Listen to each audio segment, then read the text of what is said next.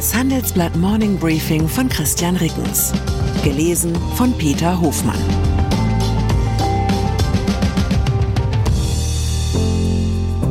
Guten Morgen allerseits. Heute ist Freitag, der 1. September. Und das sind unsere Themen. Stromer aus Shenzhen. Chinas Elektrooffensive auf der IAA. Mana aus Milbertshofen.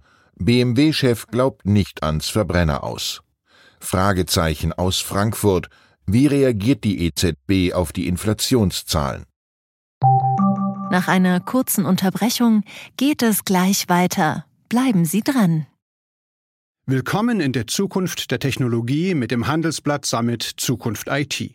Seien Sie Teil der IT-Flagship-Tagung des Handelsblatts, bei welcher führende Köpfe der IT-Branche zusammenkommen, um die neuesten Trends und Herausforderungen der digitalen Transformation zu diskutieren. Vernetzen Sie sich mit Branchenführern und finden Sie Lösungen, die Ihr Unternehmen voranbringen. Exklusiv für unsere Podcast-Hörer sichern Sie sich jetzt 20% Rabatt auf Ihre Anmeldung. Besuchen Sie zukunft-it.jetzt und verwenden Sie den Vorteilscode Podcast. Elektroautos. Der Umgang der deutschen Autobauer mit neuen Wettbewerbern verläuft meist in vier Phasen. Ignorieren, unterschätzen, schlechtreden und imitieren. So ist es gewesen, als Toyota mit seinen Produktionsverfahren die Branche revolutioniert hat.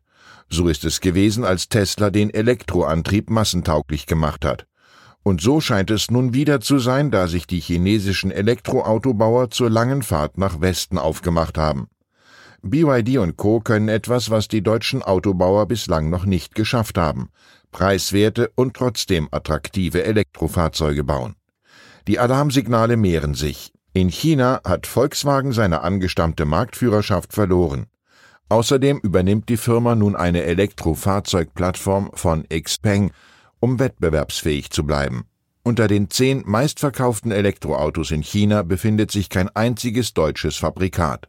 Wohl aber sind dort zwei Modelle von Tesla vertreten. Die chinesische Marke MG hat zwischen Januar und Juli mehr Elektroautos in Europa verkauft als die VW-Töchter Skoda und Seat im selben Zeitraum zusammen. Am kommenden Dienstag wird der Vormarsch der chinesischen Autobauer offensichtlich werden. Auf der internationalen Automobilausstellung in München werden sie so präsent sein wie nie zuvor. Bislang setzen die meisten chinesischen Anbieter in Europa auf eine Hochpreisstrategie, bei der bieten sie ihre Fahrzeuge hier deutlich teurer an als im Heimatmarkt. Das verschafft den deutschen Herstellern eine Atempause, aber es gilt, was der Topmanager eines deutschen Autoherstellers dem Autorenteam unseres Wochenendtitels zugerufen hat. Zitat, uns bleibt nicht viel Zeit, vielleicht zwei, drei Jahre. Zitat Ende. Diese Einsicht hat sich noch nicht überall in der Branche durchgesetzt. Zitat Ambition ist nicht automatisch gleichbedeutend mit Erfolg. Zitat Ende. Das sagt BMW-Chef Oliver Zipse im Handelsblatt-Interview über die Pläne der chinesischen Konkurrenz in Europa. Doch eigentlich ist Zipses Thema ein anderes. Anders als seine Kollegen bei Volkswagen und Mercedes mag er sich öffentlich nicht mit dem faktischen Verbrenner aus in der EU ab 2035 abfinden. Es folgen Kostproben aus dem Interview. Zitat Es ist ein Irrglaube, man müsse nur den Verbrennungsmotor verbieten und der Rest richte sich von alleine. Ziele und Anreize sorgen für Innovation, nicht aber Verbote. Zitat Ende. Und er sagt weiter, Zitat, Zweifellos ist die Elektromobilität der wichtigste Weg für die individuelle Mobilität der Zukunft, aber eben nicht der einzige. Was ist mit den Alternativen wie zum Beispiel der Wasserstoffbrennzelle? Zitat Ende. Außerdem hat er im Wortlaut gesagt, es wird 2035 in Europa keine flächendeckende Infrastruktur für Elektroautos geben. Glauben Sie, dass in zwölf Jahren in Regionen wie Süditalien in jedem Dorf Ladesäulen stehen? Mein Eindruck ist dieser. Da will sich ein Car Guy partout nicht zum politischen Leisetreter umschmieden lassen. Rente. FDP-Vizechef Johannes Vogel hat, Zitat, ein wirklich flexibles Renteneintrittsalter nach schwedischem Vorbild, Zitat Ende, gefordert. Diese so wörtlich überfällige Modernisierung müsse endlich angegangen werden. Das hat Vogel dem Redaktionsnetzwerk Deutschland gesagt. In Schweden verbleiben die Menschen im Schnitt am längsten in Europa im Berufsleben. Dabei gelte die Regel, du entscheidest selbst, wann du in Rente gehst, und je später du gehst, desto mehr Rente bekommst du. Für mich hat Vogel damit die vielleicht wichtigste politische Debatte des Jahres angestoßen. Ein nach oben und unten flexibles Rentenalter mit entsprechenden Zu- und Abschlägen bei der Rente. Das kann nicht nur der Ausdruck eines selbstbestimmten Lebens sein und damit ein liberales Kernthema, sondern auch ein wichtiges Instrument gegen den Fachkräftemangel, die Wachstumsbremse Nummer eins in Deutschland. Zinsen. Zwei Wochen vor dem nächsten Zinsentscheid der Europäischen Zentralbank ist eine selten gewordene Situation eingetreten. Es ist völlig offen, wie die Europäische Zentralbank handeln wird. Die Inflationsrate in der Eurozone hat im August im Vergleich zum Vorjahresmonat unverändert bei mehr als fünf Prozent gelegen. Die Zentralbank könnte die Zinsen also zum zehnten Mal in Folge anheben.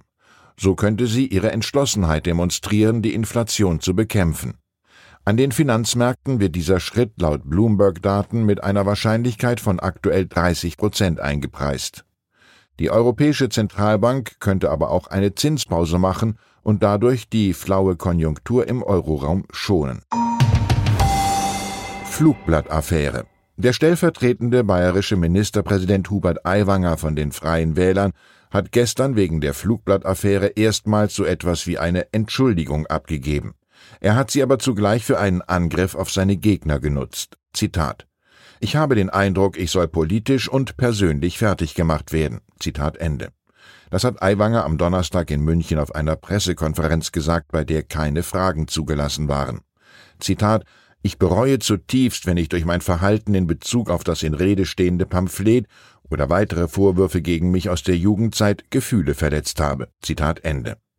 Das hat der freie Wählerchef gesagt. Aiwanger ist bei seiner bisherigen Darstellung geblieben, insbesondere, dass er das antisemitische Flugblatt nicht verfasst habe und dass er sich nicht erinnern könne, als Schüler den Hitlergruß gezeigt oder Hitlerreden vor dem Spiegel einstudiert zu haben. Weitere Vorwürfe wie menschenfeindliche Witze könne er aus der Erinnerung weder vollständig dementieren noch bestätigen. Aiwanger hat wörtlich gesagt, sollte dies geschehen sein, so entschuldige ich mich dafür in aller Form. Ich glaube nicht, dass der 17-jährige Hubert Aiwanger mir besonders sympathisch gewesen wäre, aber ich kann dieses Gefühl nachvollziehen, dass man seinem 17-jährigen Ich Jahrzehnte später wie ein Fremder gegenübersteht und sich fragt, was sollte das denn damals? Warum habe ich bloß so gefühlt, geredet, gehandelt? Und ich frage mich auch, wie weit Menschen 35 Jahre später noch für ihre geschmacklosen Witze und dumme Ansichten als Teenager zur politischen Verantwortung gezogen werden sollten. Lebt eine freie Gesellschaft bis zu einem gewissen Grad nicht auch von der Nachsicht mit den Verfehlungen anderer? Ja, wir haben in Deutschland ein wachsendes Problem mit Rechtsextremismus. Aber dieses Problem zeigt sich sicher nicht primär in der Person Hubert Aiwangers, sondern eher in Zahlen wie dieser. Ein Jahr vor der Landtagswahl in Sachsen ist die AfD laut einer Umfrage des Instituts INSA eindeutig die stärkste Kraft in dem Bundesland. Sie würde demnach 35 Prozent der Stimmen erhalten. Ich wünsche Ihnen einen Wochenausklang, an dem Sie den Blick fürs Wesentliche nicht verlieren. Herzliche Grüße, Ihr Christian Rickens. Zur aktuellen Lage in der Ukraine. Surowikin-Linie teilweise überwunden. Dem ukrainischen Militär ist es nach eigenen Angaben gelungen, Teile der angeblich wichtigsten russischen Befestigungsanlagen zu überwinden. Präsident Volodymyr Zelensky kündigte unterdessen ein hartes Vorgehen gegen Korruption bei Ausmusterungen an. Weitere Nachrichten finden Sie fortlaufend auf handelsblatt.com/Ukraine. Wie steht es um den Standort Deutschland? Wie entwickelt sich der Goldpreis? Wie führe ich in meinem Unternehmen KI ein? Ich bin Horst von Butler, Chefredakteur der Wirtschaftswoche und jeden Tag liefern wir Ihnen Analysen, Kommentare, Reportagen und Hintergründe, damit Sie fundierte Entscheidungen treffen können. Sei es für Ihr Geld, Ihre Immobilien, für Ihre Karriere oder für das eigene Unternehmen. Wir begleiten Sie beim nächsten Schritt und wir denken an den nächsten Schritt. Für unsere journalistische Arbeit wurden wir jetzt sogar mit dem European Publishing Award ausgezeichnet als Magazin des Jahres und das wollen wir mit Ihnen feiern. Auf vivo.de slash ausgezeichnet können Sie jetzt drei Monate lang die Vivo zum halben Preis lesen. Also da würde ich ja zuschlagen. Ich freue mich auf Sie.